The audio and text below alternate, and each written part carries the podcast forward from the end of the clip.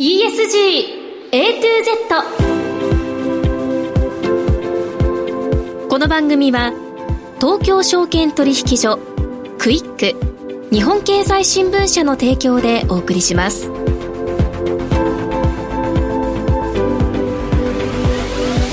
皆さんこんにちは。滝口ゆりなです。3月6日月曜日のお昼皆さんいかがお過ごしでしょうか？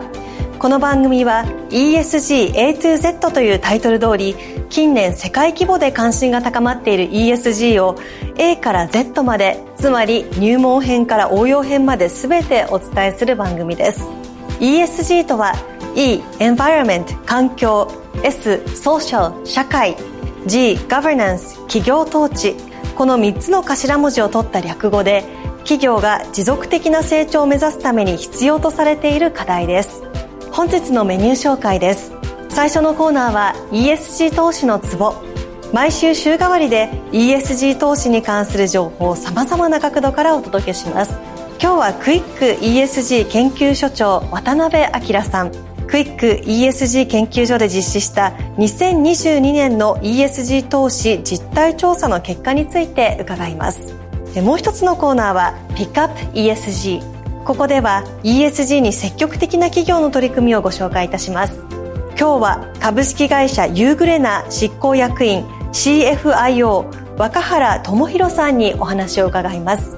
さあそれでは皆さん12時30分までの短いお時間ではありますが最後までお付き合いください。人生100年時代と言われる中資産形成に関する議論や SDGs、ESG 投資の意識の高まりなど金融リテラシーへの社会的な関心がかつてないほど高まっています。東京証券取引所大阪取引所では金融経済教育の新ブランド JPX マネブラボを新設。幅広い世代に総合的な金融経済教育を展開しています。詳細は JPX マネブラボで検索。銘柄選別ってどうやったらいい？来週の相場のポイントは？株式投資に役立つ情報ツールならクイックマネーワールド。マーケットのプロが予想したデータで銘柄探しもできる。プロがチェックする情報も見られる。オンラインセミナーも毎月開催中。マネーはで検索して会員登録しよう。投資のツボ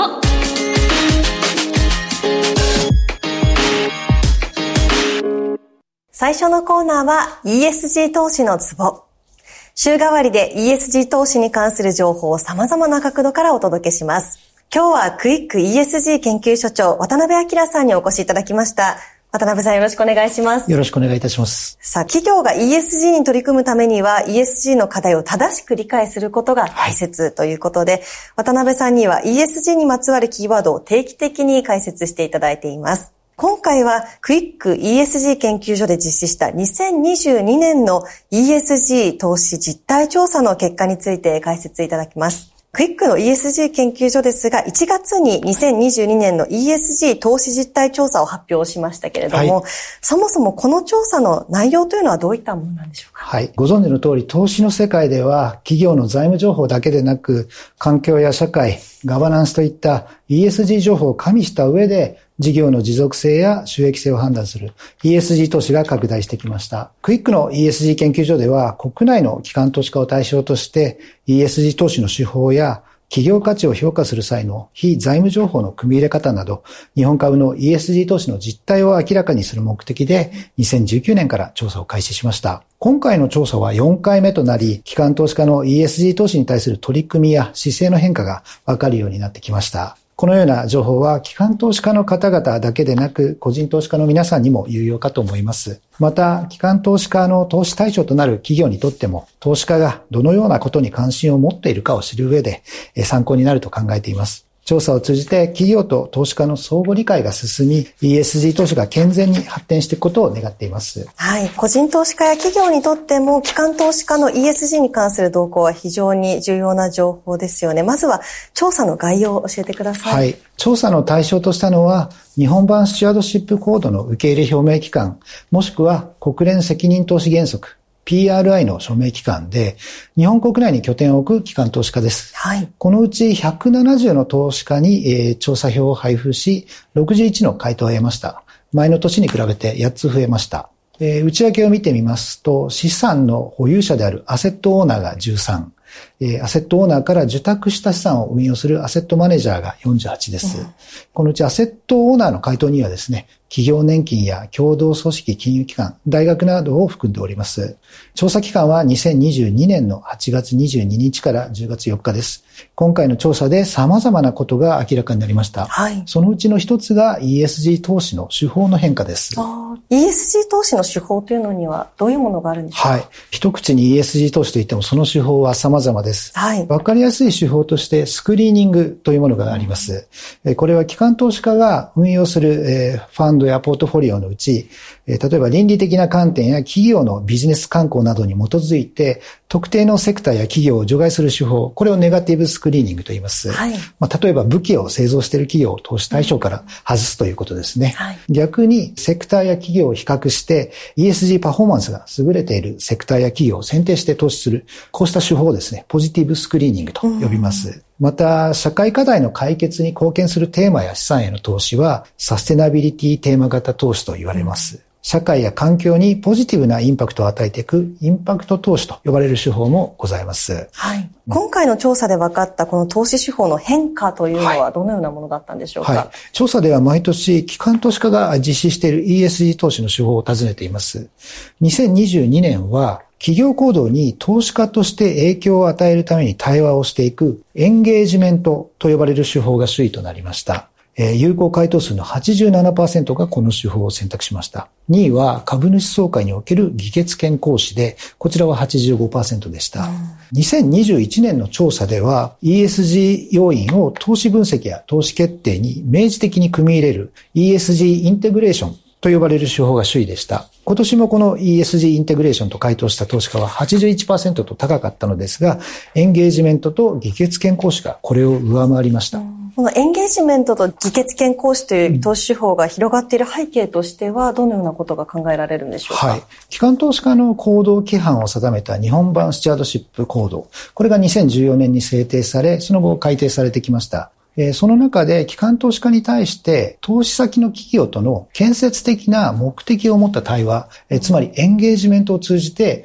企業価値の向上や持続的な成長を促すように求めています。これまで機関投資家は組織の内部で ESG 要素を運用に取り入れることを優先してきました。今回の調査から見て取れるのは、企業と対話したり、議決権を行使したりすることで、企業に行動変容を促していこうとする、機関投資家の積極的なあの姿勢が読み取れます。はい、また、機関投資家が ESG リサーチなどの推進体制を充実させていることも背景の一つです。今回の調査で専門部門、部署があり、専門人材を、人材を配置しているとの回答が59%に上りました。専門部門、部署はないが、専門や兼任の人材を配置しているという回答を加えると、全体の85%が ESG 投資に人材を配置していることがわかります。はいこのように投資家側でですね、ESG 投資を推進する体制や人材が整い、企業との対話に力を入れ始めていることが分かりました。なるほど、うん、その機関投資家はどのようなテーマについて、企業とエンゲージメント、その対話をしているんでしょうか、はい、そうですね。2022年の調査で重視しているエンゲージメントのテーマを聞いたところ、はい、気候変動が首位となりました。えーはい、こちら、あの、21年の調査でも気候変動が首位だったんですが、今年は有効回答の全組織が気候変動と回答しております。うん、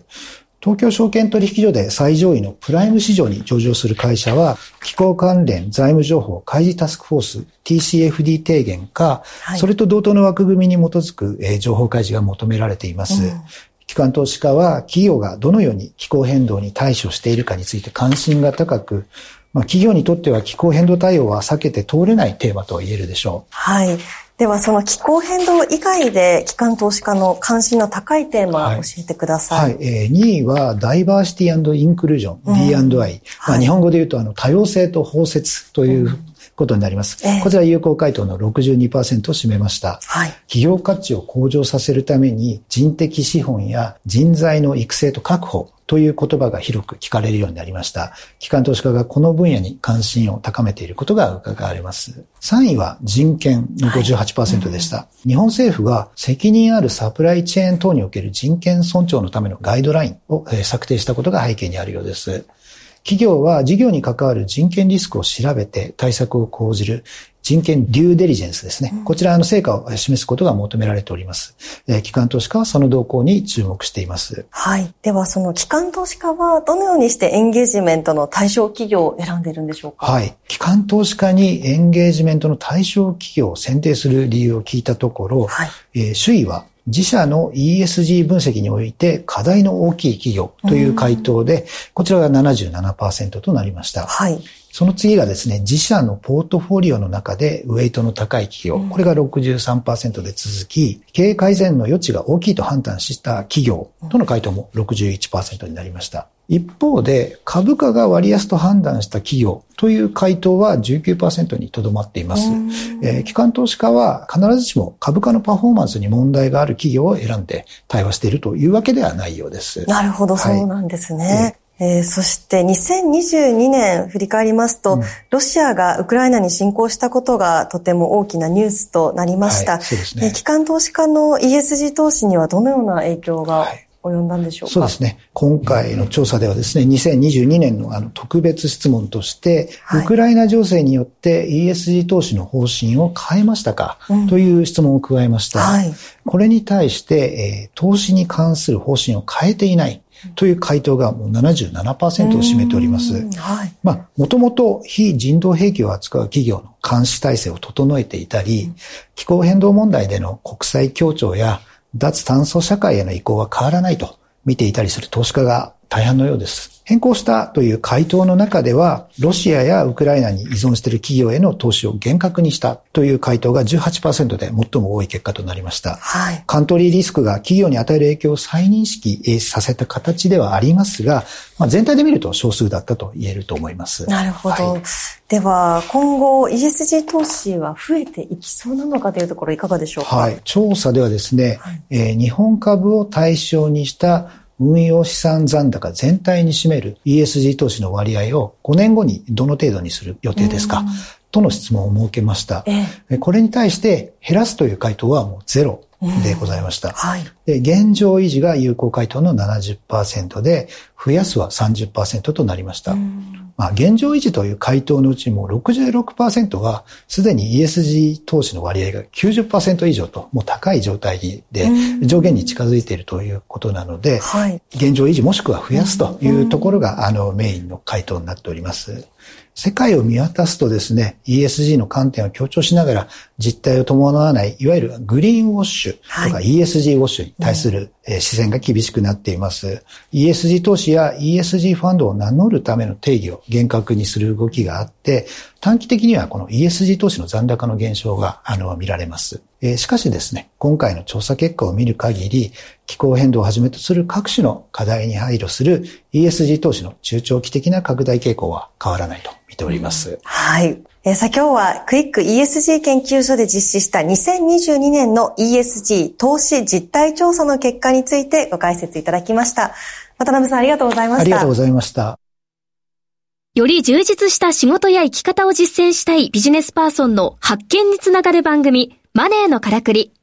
投資や移住、副業や起業など様々な方法で自分らしくお金に困らない生き方を実践している人々にインタビュー。話題のビジネスや働き方をテーマに、お金の流れ、仕組みをわかりやすく解説します。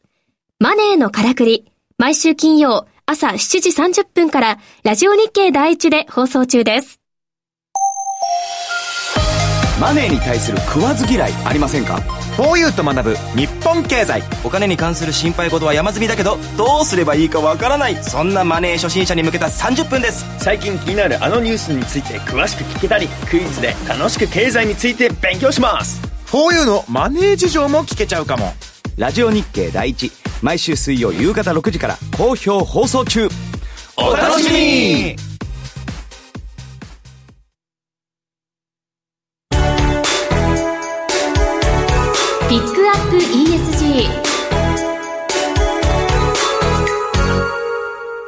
からのコーナーはピックアップ ESG。ESG に積極的な企業の取り組みを詳しく伺います。今日は株式会社ユーグレナ執行役員 CFIO 若原智博さんにお越しいただきました。若原さんよろしくお願いいたします。よろしくお願いします。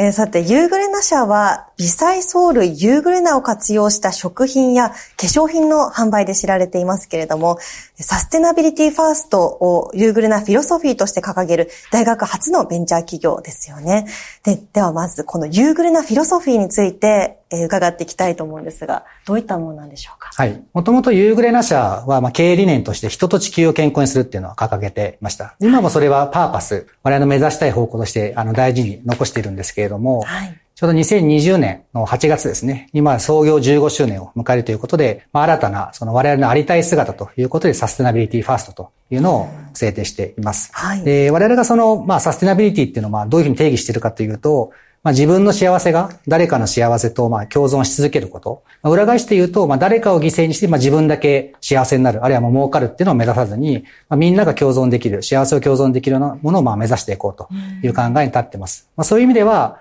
我々が目指すサステナビリティっていうのは当然まあ事業っていうのもありますけれども、経営とか働く仲間とか、うん、環境社会とか、まあ、ありとあらゆるものをサステナビリティという観点でまあ考えていきたいと思っています。はい、そういう意味で、まあ、その事業自体もサステナビリティをあの軸とした展開をまあ目指しているというところです。その中で、あの、我々今様々な事業、ヘルスケア事業やバイオ燃料事業っていうのを展開してますけれども、うん、今一番大事にしているのは、我々のまあ事業が成長すれば、社会問題が解決する。まあ、これが一番会社のにとって、そのサステナビリティを目指す会社にとって一番ベストだと思ってます。はい、まあ、ある意味我々が売上が伸びれば伸びるほど、他の人が損をするんではなくて、我々の売り上げが伸びれば伸びるほど、事業が大きくなればなるほど、まあ、社会問題が解決する、社会が良くなる。まあ、そうありたいということを目指したものが、あの、まさにサステナビリティファーストかなというところです。なるほど。そのユーグレナといえば、食品に入っていたり、あとお化粧品もあるというふうに聞いたことあるんですけれども、今日その商品持ってきていただいているというところなんですよね。はい。はい、あのー、まあ、ユーグレナグループでは様々な商品出してます。えー、まあ今回ちょっと二つ、えー、ご紹介したいと思います。一つ目がまずこの体にユーグレナ、えー、ですけれども、はい、えー、微細ソウルユーグレナ59種類の栄養素と、あとパラミドンという独自成分を持ったまあユーグレナのまあこの力を最大限発揮したあの商品になっています。商品としては今ここにあるドリンク、非常にまあ美味しいジュースタイプのものですし、他にもその青汁タイプのもの、パウダータイプ、今私もマイボトルに入れてお茶代わりに飲んでますけれども、まあこういったものとか、あと最近ではまあフリーかけタイプのものとか、そういうものも出てます。あとそのいわゆる機能性表示食品としては、えー、イライラ感、緊張感のまあ緩和、あるいは睡眠の質を改善するっていう、まあそういうのをサポートする、まあ機能性表示食品っていう、まあそういったものも、えー、出しております。で、まあこういったいずれもその体に優れなっていうのもが目指しているのも、ある意味サステナビリティにつながるところがあって、まあその環境負荷っていうところもあるんですけれども、やはりその人々の健康、サステナブルな健康に一番大事なのは、まあ、この細胞から元気にするっていうコンセプトで、やはりその体そのものを整えて、えー、作る、働く、守るというパワーで、えー、サステナブルな健康を実現していただきたい。まあ、そういう思いで作っている、ご提供している商品になります。なるほど。ユーグレーノのパーパスである人と地球を健康にする。これに直結する。そうですね。ことなんですかね。はい。で、二つ目の化粧品がこのネッコっていう化粧品で、こちら。ネッコ、かわいい名前ですね、はい。今年の1月に発売したばかりの新商品ですけれども、はい、えー、まず、ユーグレナは、実はユーグレナから抽出した成分とか様々な成分が、まあ、あの美容効果、えー、があるというところで、まあ、このユーグレナ成分が4つ配合した、えー、我々の非常にあの力を入れている商品になっています。はい、で、まあ、こういったその、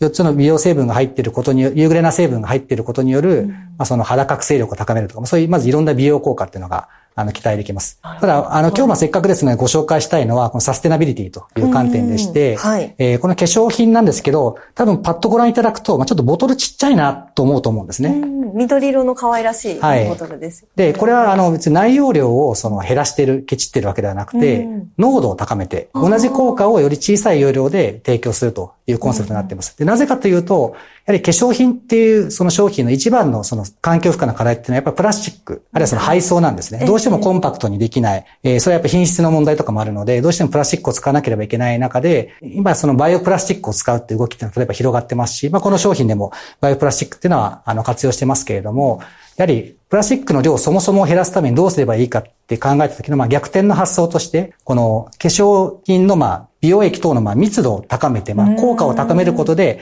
容量が少なくとも、効果が出せるようにすると。まあ、そういう発想で、まずプラスチックの使用量をまあ減らす。半分ぐらいまで減らしてますし、はい、さらにサイズをコンパクトにすると、この配送するときのその配送にかかる、当然その宅急便とかのそのコストもそうですし、あの、結局宅急便が運ぶときにその CO2 が出るわけですよね。まあ、そこの環境負荷を減らすという観点にも貢献できる。そういう二つの観点で、あの、サステナビリティにこだわっているっていうのも、あの、この商品の大きな特徴になっております。じゃあ、少量で効果が期待しやすいっていうことなんですか？そうですね。はい。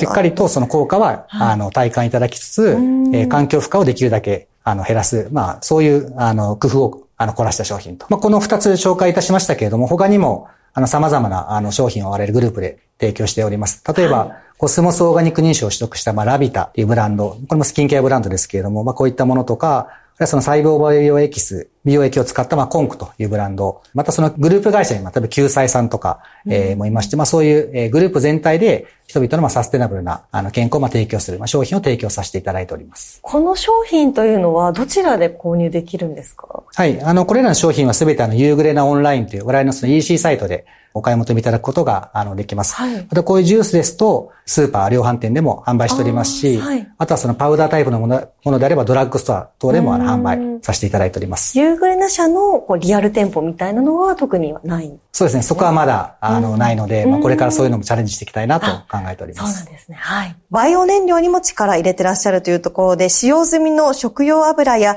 藻類由来の油脂から製造するサステオと、えー、最近関連ニュースを目にする機会増えていますが、このサステオについて詳しく伺えますか？はい。まずサステオというのは、ユーグレナ社が製造、販売する、えー、バイオ燃料の、まあ、ブランド名になります。サステナブルオイルの、まあ、頭を取ってサステオと呼んでおります。はい。で、まあ、気候変動問題への解決策として、えー、まあ、バイオ燃料の需要っていうのがまさに切り札として、非常に今需要が今高まっています。バイオ燃料を使うと、そのバイオ燃料というのは、ある意味植物を原料にしているので、大気中の CO2 を吸収して、それを燃やすことによって、まあ CO2 は出るんですけれども、まあ、ある意味 CO2 をリサイクルする形になって、石油と比べると、まあ CO2 濃度をまあ増やさないと。まあ、そういう観点で、えー、非常にまあ、環境への、まあ、気候変動問題への解決の切り札として期待されております。うん、まあ、そういう中で、ユーグレナ社は、まあ、上場時からずっとそのバイオ燃料開発のまあ取り組みにまあチャレンジをしてきていまして、はい。これ2018年にあの横浜の鶴見に実証プラントを建設いたしました。はい。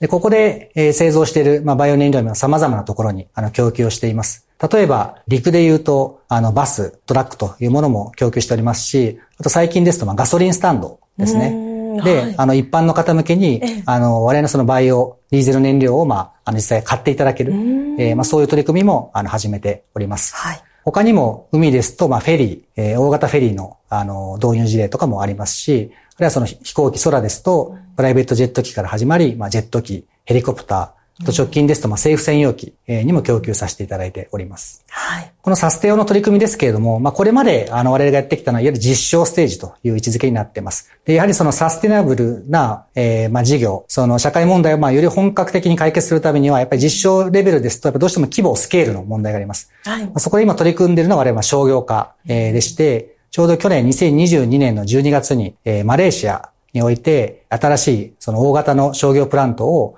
エニとペトロナスという、まあ、世界的なそのエネルギー企業2社と、えー、一緒に、まあ、建設するというプロジェクトも立ち上げております。はい。まあ、これは今2025年の完成を目指しておりまして、まあ、これが実現することで、まあ、より、あの、多くの方にバイオ燃料をお届けして、この気候変動問題の解決につなげていきたいと思っております。はい。そしてユーグリナは海外でも人と地球を健康にのパーパスのもと、ソーシャルビジネスを展開していると伺っていますが、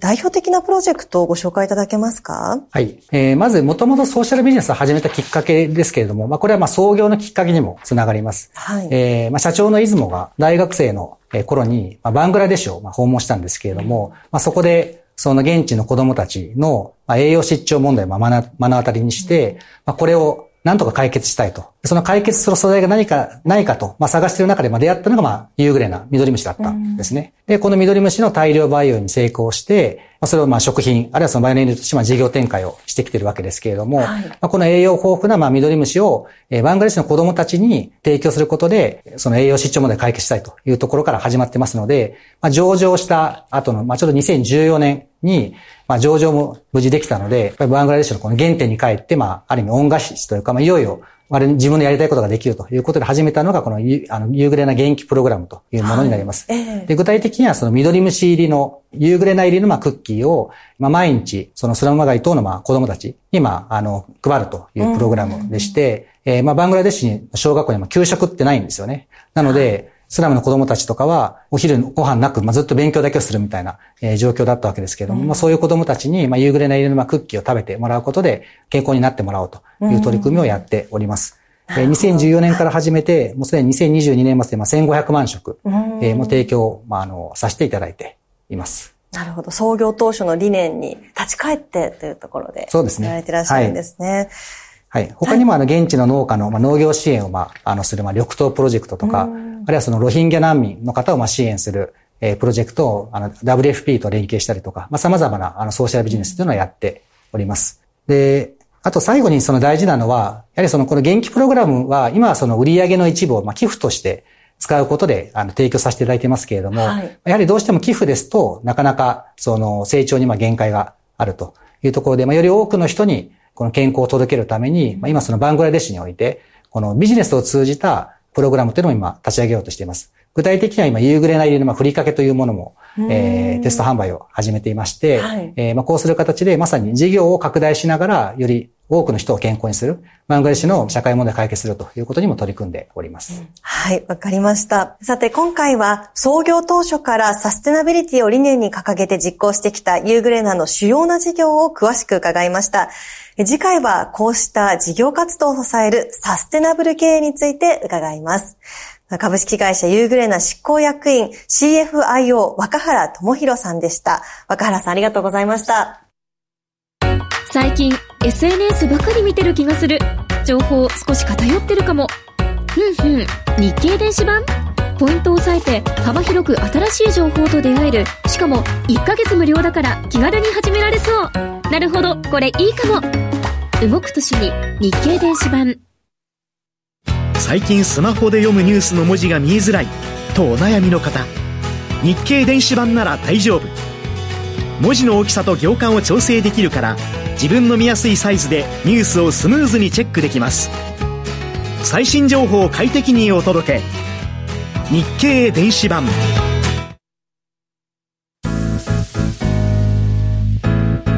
ESG A to Z この番組は東京証券取引所クイック日本経済新聞社の提供でお送りしました。投資に関する最終決定はご自身の判断でなさいますようお願いします。ESG A to Z あっという間のエンディングのお時間です。今日の前半はクイック ESG 研究所長渡辺明さんにクイック ESG 研究所で実施した2022年の ESG 投資実態調査の結果について解説していただきました。そして後半では株式会社ユーグレナ執行役員 CFIO 若原智弘さんに創業当初からサステナビリティを理念に掲げて実行してきたユーグレナの主要な事業について伺いました。さあ今日の放送は皆さんの投資の参考になりましたでしょうか？ここまで滝口ゆりながお伝えいたしました。それでは皆さんありがとうございました。